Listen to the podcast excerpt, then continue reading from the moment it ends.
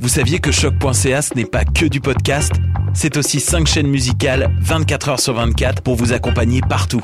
Rock, indie pop, hip-hop, musique francophone et musique électronique en écoute gratuite et à volonté. Pour les découvrir, rendez-vous sur le site de choc.ca sur l'onglet chaîne musicale. Vous écoutez une émission de choc.ca.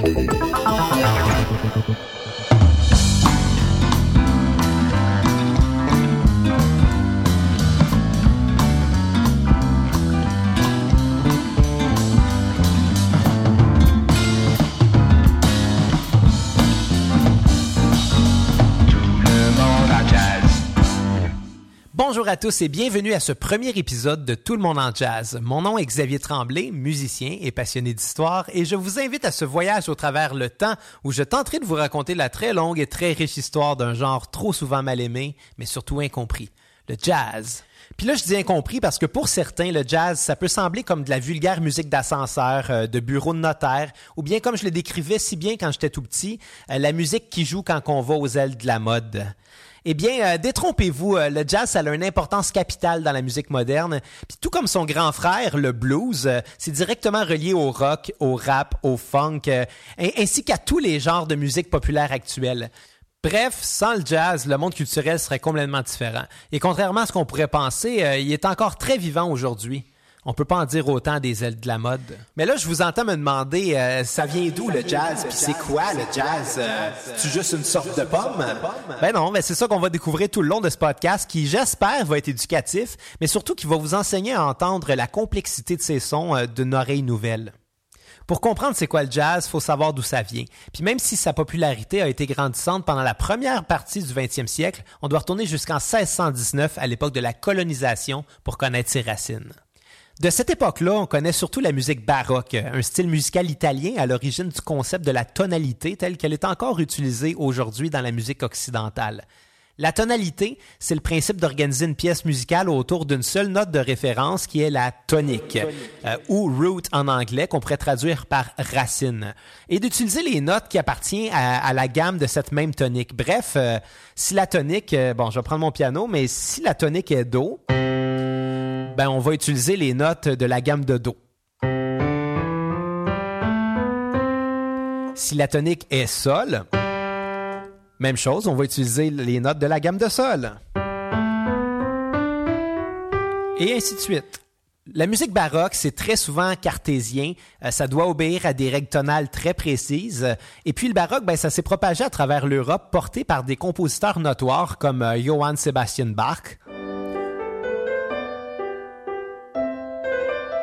ou bien euh, Antonio Vivaldi.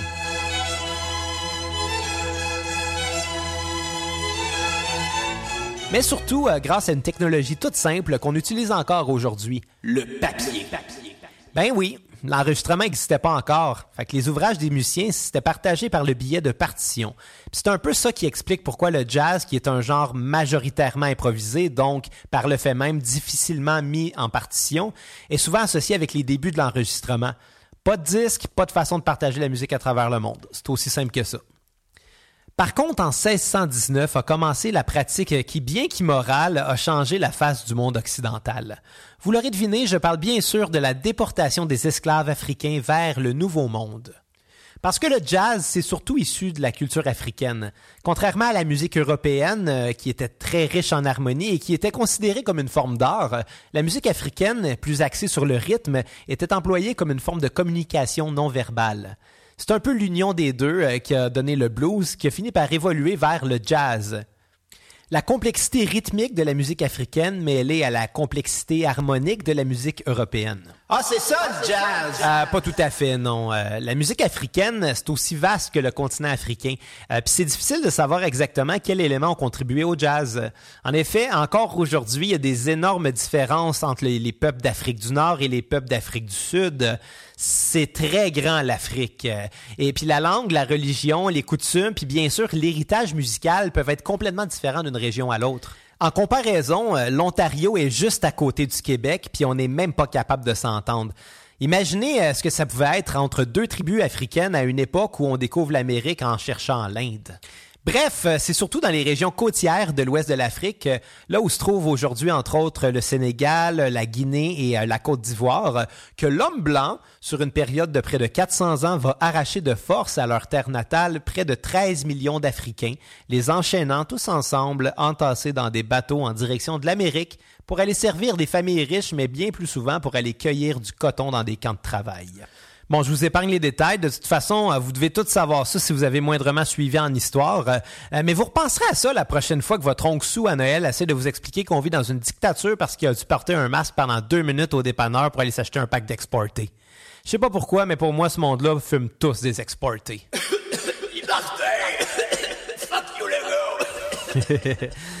Toujours est-il que même si les Africains possédaient des instruments de musique, comme par exemple le bancha, qui était l'ancêtre direct du banjo, ils n'ont évidemment pas pu les amener avec eux dans leurs inexistants bagages, parce que leur nouveau propriétaire leur interdisait de posséder quoi que ce soit qui pouvait leur rappeler leur ancienne vie. Une façon pour eux de les déshumaniser, puis par le fait même de se déculpabiliser de traiter des êtres humains comme des objets. Les esclaves avaient donc que leur propre corps sur lesquels ils pouvaient taper pour émettre des sons. Parenthèse. Connaissez-vous ce son? Si oui, ben vous savez qu'il provient d'un métronome. Dans le cas présent, c'est un métronome mécanique à balancier. C'est un outil qu'on utilise pour avoir une pulsation régulière avec la précision d'une horloge, puis surtout à calculer le rythme. Le premier métronome a été inventé en 1692 par le musicien français Étienne Loulier, puis c'était un modèle muet qui mesurait près de 2 mètres. Faudra attendre jusqu'en 1812 avant que le métronome tel qu'on le connaît soit inventé par l'horloger hollandais Dietrich Nikolaus Winkel, qui se fait malheureusement voler son invention par le pianiste allemand Johann Malsel. La vitesse de la pulsation émise par le métronome est appelée le tempo. C'est mesuré en BPM ou en anglais beat per minute ou pulsation par minute en français. Un tempo de 120 BPM, ça correspond donc à 120 pulsations par minute ou bien deux pulsations d'égale durée à toutes les secondes. Chaque musicien d'un ensemble doit jouer de façon synchronisée en relation avec le tempo de la pièce jouée. Dans la majorité des cas, le métronome est remplacé par le batteur qui a la tâche très importante de garder le tempo. Ok, tu peux l'arrêter. Arrête, arrête le métronome. C'est Arrête le métronome. Bon. C'est fatigant. Fin de la parenthèse. En effet, le rythme et surtout la polyrythmie étaient encore bien présents dans leur héritage culturel. Ça, la polyrythmie, c'est une façon de combiner simultanément divers motifs rythmiques de base de façon à créer des rythmes plus complexes, de la même façon que les bandes de hardcore mélodiques d'aujourd'hui se trouvent bien cool avec leur breakdown.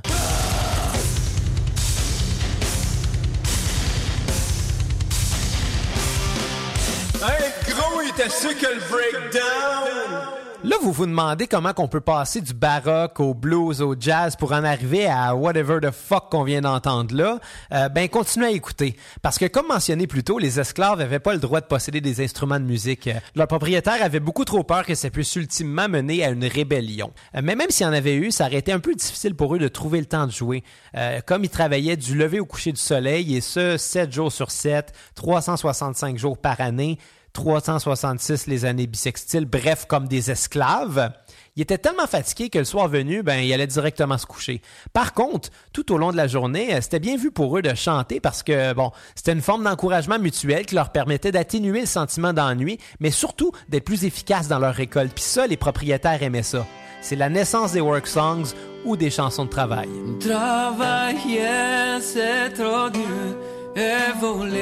Wow, wow, wow, wow, les nerfs, Zachary, c'est pas de ça que je parle. Les work songs, c'était des chansons a cappella basées sur des rythmes simples. A cappella parce que, comme mentionné précédemment, il n'y avait pas d'instruments, encore moins dans les chants, et basées sur des rythmes simples parce que ça leur permettait de synchroniser leurs mouvements en travaillant. La chanson était souvent improvisée sous le coup de l'émotion dans le but de se moquer de leur oppresseur et d'exprimer la colère qu'ils avaient face à leur quotidien.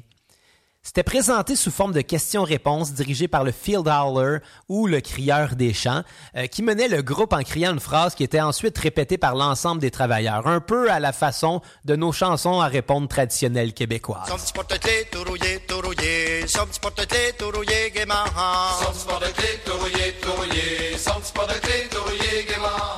Avec le temps, cette euh, formule de questions-réponses a été récupérée par les bluesmen pour devenir formule courante dans les paroles, les mélodies vocales, mais aussi dans les solos, où on trouve bien souvent une répétition d'un motif mélodique qui se conclut différemment. Rappelez-vous de ça parce que ça va être important plus tard, mais on y revient après cette courte pause. Comme tous mes autres projets, Tout le monde en jazz est enregistré dans mon propre studio situé sur la rive sud de Montréal. Si vous cherchez à enregistrer un single, un démo ou même un album complet, contactez-moi et va me faire plaisir d'évaluer avec vous tous vos besoins en matière de son. Suivez-moi sur la page Facebook de Xavier et le Tremblay One Man Band.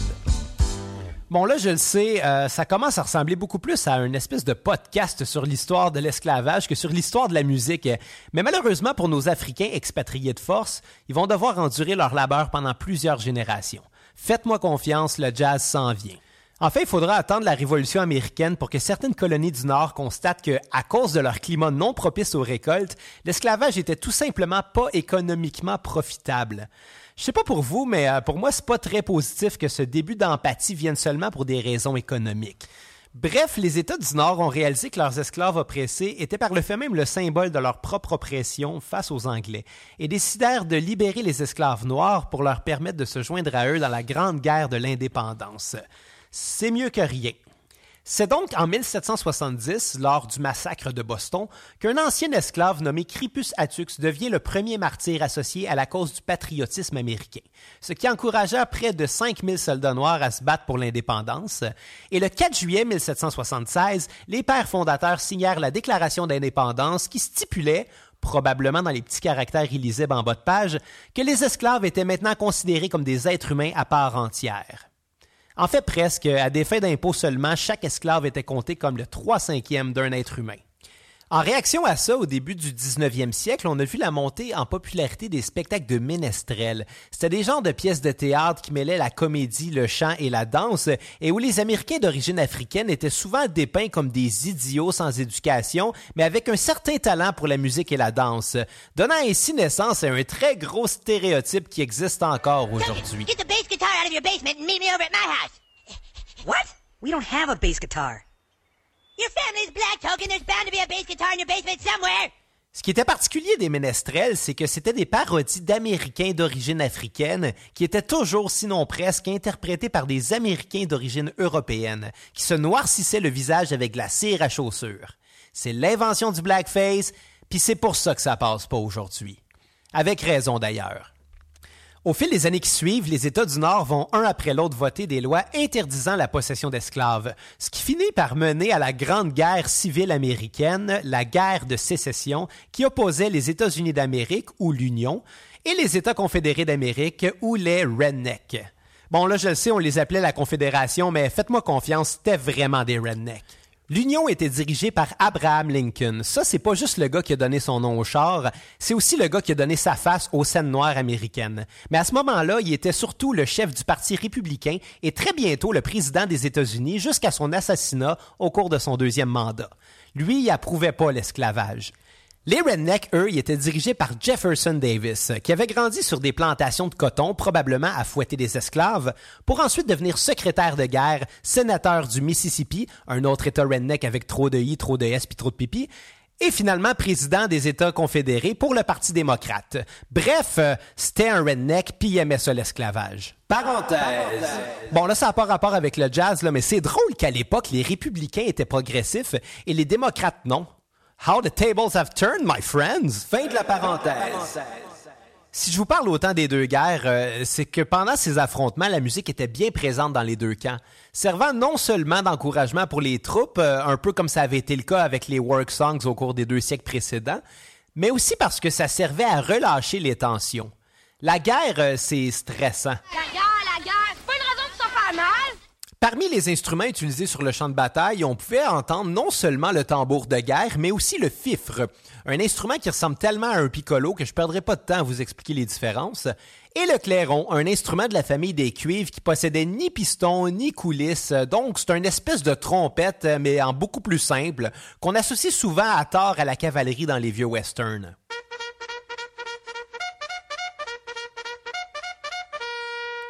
Chacun des camps avait ses chants préférés. Par contre, euh, les, deux côtés semblaient s'entendre sur le hit de l'été, euh, qui était un thème patriotique parfois chanté, parfois sifflé, parfois fredonné, qui s'appelait Dixie, ou euh, Dixie's Land ou bien I Wish I Was in Dixieland. Bref, le titre variait selon ses multiples interprétations et des réinterprétations, il y en a encore énormément de nos jours. C'était vraiment pas juste le hit de cet été-là. Par contre, la chanson originale aurait été composée en 1859 par le chanteur Daniel Decatur Emmett et c'était un hymne aux États du Sud destiné à être chanté lors des spectacles de ménestrel. Ironiquement, c'était aussi la chanson favorite de Lincoln, euh, prouvant peut-être que la musique n'a pas de frontières. Évidemment, comme l'équipement de sonorisation et d'enregistrement n'était pas encore inventé à ce moment-là, euh, c'est pas l'original qu'on entend en ce moment. Par contre, il s'agit de la première version enregistrée de l'histoire, interprétée en 1916 par Ada Jones et Billy Murray. J'ai bien dit Billy Murray, pas Bill Murray là, c'est pas le gars de Ghostbusters. Je vais vous laisser sur un petit extrait. Oh, Mrs. Mary Wilda Weaver, William gay. Look away, look away, look away, Dixieland. But when he put his arm around her, he smiled as fierce as a forty pounder. Look away, look away, look away, Dixieland. Then I wish I was in Dixie. Hooray, hooray, in Dixieland. I took my chance. Bon, là, on jase, on jase, mais quand est-ce que tu jases de jazz? Patience, les amis, on y arrive bientôt, là. La guerre se conclut en 1865 par la signature de la proclamation d'émancipation euh, qui stipule que la possession d'esclaves est maintenant illégale sur tout le territoire des États-Unis. Les Américains d'origine africaine deviennent pas libres pour autant parce qu'ils restent limités par les lois Jim Crow, une série de lois nationales et municipales qui permet la ségrégation raciale dans les services publics, dans les lieux de rassemblement, ainsi que dans tous les endroits où les Blancs pourraient, par malheur, être en présence d'hommes de couleur. Ces lois ont été abolies avec la proclamation des droits civils en 1968. Si j'ai tant parlé de la guerre, c'est que les instruments de musique utilisés sur le champ de bataille ont été récupérés par certains Afro-Américains qui ont formé les premiers orchestres. Il y en a d'autres qui ont rejoint des chorales d'église gospel euh, parce que maintenant libre, fallait bien sûr sauver leur âme. Il y en a d'autres qui ont choisi de rejoindre les troupes de ménestrels. Bon, ça devait leur faire sauver beaucoup sur la cire à chaussures, mais ça devait aussi demander un peu d'autodérision. Toujours est-il que les spectacles de Ménestrel étaient sur le déclin parce que c'était maintenant devenu des spectacles de noirs qui parodiaient des blancs qui parodiaient des noirs. Euh, il y a toujours bien des limites au nombre de degrés humoristiques que ça prend pour trouver le racisme drôle. Ce métissage des troupes de ménestrels finit par évoluer vers les spectacles de vaudeville, euh, qui étaient d'autres spectacles théâtraux qui étaient déjà populaires en France depuis quelques siècles, qui en plus de la musique, de la danse puis de la comédie, présentaient des numéros d'acrobates, de jongleurs, de dompteurs d'animaux, de clowns, bref, s'approchant un peu plus des numéros de cirque, le tout accompagné de fanfares. De ces spectacles est né le cakewalk ou danse du gâteau, euh, une danse pratiquée parmi les Américains d'origine africaine pour se moquer de l'attitude snob qu'avaient les Blancs en se rendant dans des soirées mondaines. Un peu par vengeance pour les spectacles de ménestrel, on peut peut-être parler de retour du balancier ou bien de retour du métronome. Bref, euh, ça leur faisait faire face à la musique. C'est des rythmes cakewalk qu'est né le ragtime, euh, dont je vais vous parler dans quelques instants. Si plusieurs Américains d'origine africaine se sont retournés vers les arts de la scène, c'est surtout parce que les lois Jim Crow les empêchaient de trouver du travail dans la majorité des lieux publics. Et n'ayant pas accès à la scolarité, ils devaient bien trouver une façon de gagner leur vie. Les quelques musiciens qui avaient une éducation plus classique trouvèrent des emplois comme pianistes dans les bars et les bordels des ghettos du Mississippi, de l'Ohio et de la Nouvelle-Orléans. À l'origine, ces établissements-là prônaient le piano parce qu'ils mettaient de l'ambiance, euh, mais qui n'était pas vraiment propice à la danse. Selon eux, les clients avaient plus d'occasion de commander un verre s'ils étaient assis à une table plutôt qu'en train de danser. Je suis pas certain de ce que les propriétaires de clubs de nos jours en pensent, mais euh, ça va vite changer. Au fil des décennies, les pianistes commencent à s'inspirer des fanfares associés au spectacle de vaudeville, leur empruntant entre autres les accords plus riches, mais aussi des rythmes syncopés. La syncopation, euh, c'est une pratique rythmique qui consiste à étirer une note qui est attaquée sur un temps faible pour la terminer sur un temps fort. Ce qu'on appelle un temps fort, c'est en général le premier et le troisième temps d'une mesure à quatre temps. Euh, ceux où on a tendance à taper du pied pour marquer le rythme. Les temps faibles sont à l'opposé les temps 2 et 4 de la même mesure, euh, les temps où le pied se relève avant de retomber. Jusqu'ici, dans toute l'histoire de la musique, on avait tendance à attaquer les temps forts de la mesure, mais en syncopant les notes, on obtient des motifs rythmiques plus entraînants, donnant un peu plus le goût de danser. Euh, ce qui était vraiment contraire à la notion classique à l'époque, c'est surtout d'attaquer un accord complet et pas seulement une note euh, sur un temps faible. Les motifs syncopés sont aujourd'hui très présents évidemment dans le jazz, mais aussi dans le funk, et c'est même devenu une technique très courante chez les groupes de pop-punk dans les débuts des années 2000. Fin de la parenthèse. Cette tendance à syncoper les temps est à l'origine du style pianistique qu'on appelle le ragtime, un style extrêmement populaire à la fin des années 1800 qu'on associe souvent au tableau dans l'eau dans Super Mario Bros.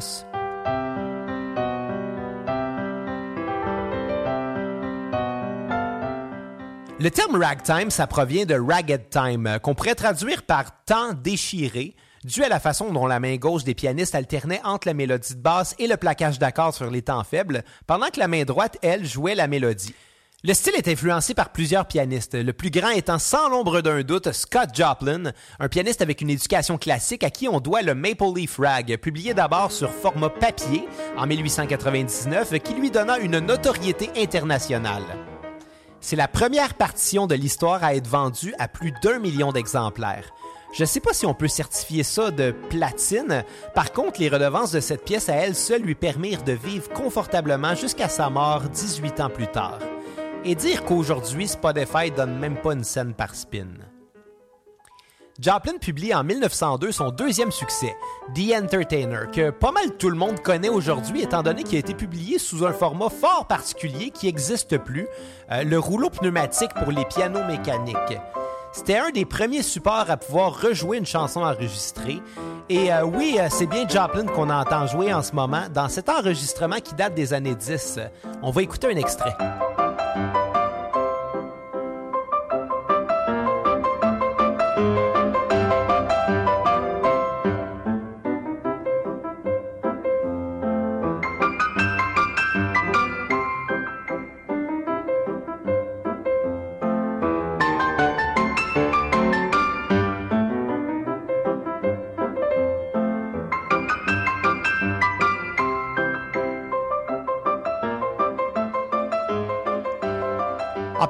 Ragtime, euh, qui était comme mentionné précédemment, joué par des pianistes à l'emploi de bar, donc généralement sédentaires, euh, on vit apparaître le blues. C'est un peu plus difficile de savoir comment le blues est né, étant donné que les premiers bluesmen provenaient des régions rurales, n'avaient pas accès à l'écriture, donc pouvaient difficilement transmettre leur histoire autre que par la tradition orale. Et ils étaient bien souvent nomades, se promenant de ville en ville avec des instruments plus portatifs, euh, généralement la guitare acoustique, et faisaient des spectacles pour qui voulait les écouter en échange d'un peu d'argent, de quoi se nourrir ou bien d'un endroit où passer la nuit. Le terme blues tient ses origines de Blue Devil euh, ou démon bleu, écrit en 1798 par le dramaturge anglais George Coleman, qui s'était lui-même inspiré d'une expression britannique du 17e siècle qui décrivait les fortes hallucinations associées au sevrage d'alcool. Aux États-Unis, dans les années 1800, le terme faisait plutôt référence à la loi bleue, qui interdisait entre autres la vente d'alcool les dimanches, euh, la journée de la semaine où on devait se consacrer à Dieu. Le terme évolue pour finalement décrire une émotion à mi-chemin entre la tristesse et la mélancolie, car ce qui est commun des bluesmen, c'est malheureusement la misère, la pauvreté, mais aussi une certaine dépression. Et c'est un peu normal, pour chanter le blues, fallait avoir les blues. Les riches qui avaient un style de vie plus confortable pouvaient tout simplement pas comprendre. Musicalement, les premières chansons blues euh, étaient des complaintes ou des histoires courtes composées de phrases simples mais qui riment. Comme c'est le cas avec les chorales gospel, euh, il tient son influence des work songs euh, et de leur formule question-réponse. En effet, euh, la première phrase d'un couplet était toujours répétée pour y mettre l'emphase, pour ensuite être complétée par une phrase un peu plus longue. On y entendait une progression d'accords simples, généralement les accords basés sur les degrés 1, 4 et 5 de la gamme, accompagnés d'une ligne de basse plus développée. Pour mieux comprendre la forme d'une chanson blues, on va aller écouter un court extrait de la première chanson blues à avoir été enregistrée en 1920, c'est-à-dire Crazy Blues de Mamie Smith. Portez attention au changement d'accord, à la mélodie de bass, mais surtout aux répétitions.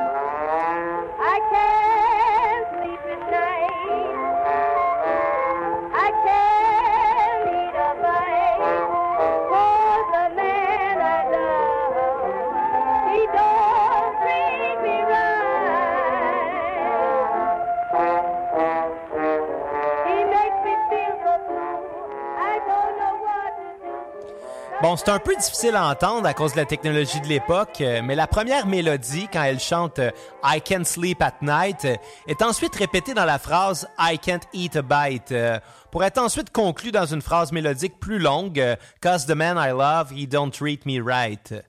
On entend la complainte et toute son émotion.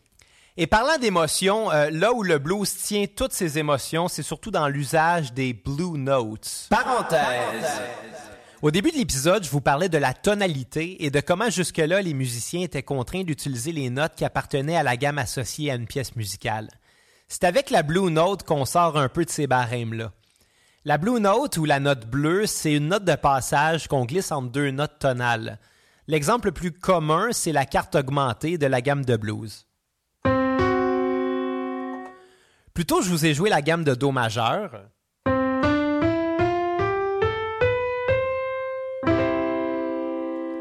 Mais si on utilise les mêmes notes à partir de là, on obtient euh, sa gamme relative, donc la gamme de La mineur naturel.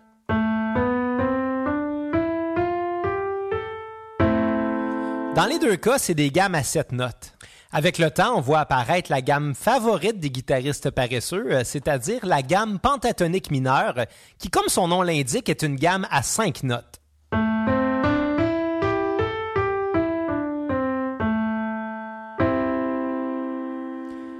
On l'obtient en enlevant la deuxième et la sixième note de la gamme mineure naturelle. La carte augmentée, qui est la Blue Note dans ce cas-ci, c'est la note de passage qu'on insère entre la quatrième et la cinquième note de la gamme. On obtient alors la gamme de blues.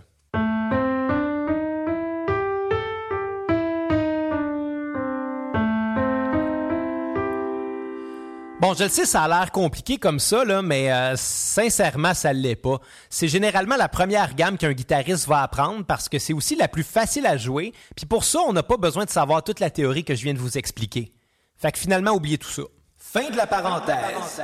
Ce qui est drôle aussi avec la carte augmentée, c'est qu'historiquement, c'était un intervalle interdit chez les musiciens de l'époque baroque, mais aussi euh, des courants qui suivirent, c'est-à-dire la musique des époques classiques et romantiques. À l'époque, c'était perçu comme un intervalle dissonant. On comprend pourquoi. Jusqu'à ce que les bluesmen l'intègrent à leur gamme. On lui avait même donné le surnom de l'intervalle du diable, ce qui contribua à la popularité en 1970 des pères du heavy metal britannique Black Sabbath, quand ils brisèrent toute loi tonale en l'utilisant pour la quasi-totalité de la chanson titre Black Sabbath de leur album éponyme Black Sabbath.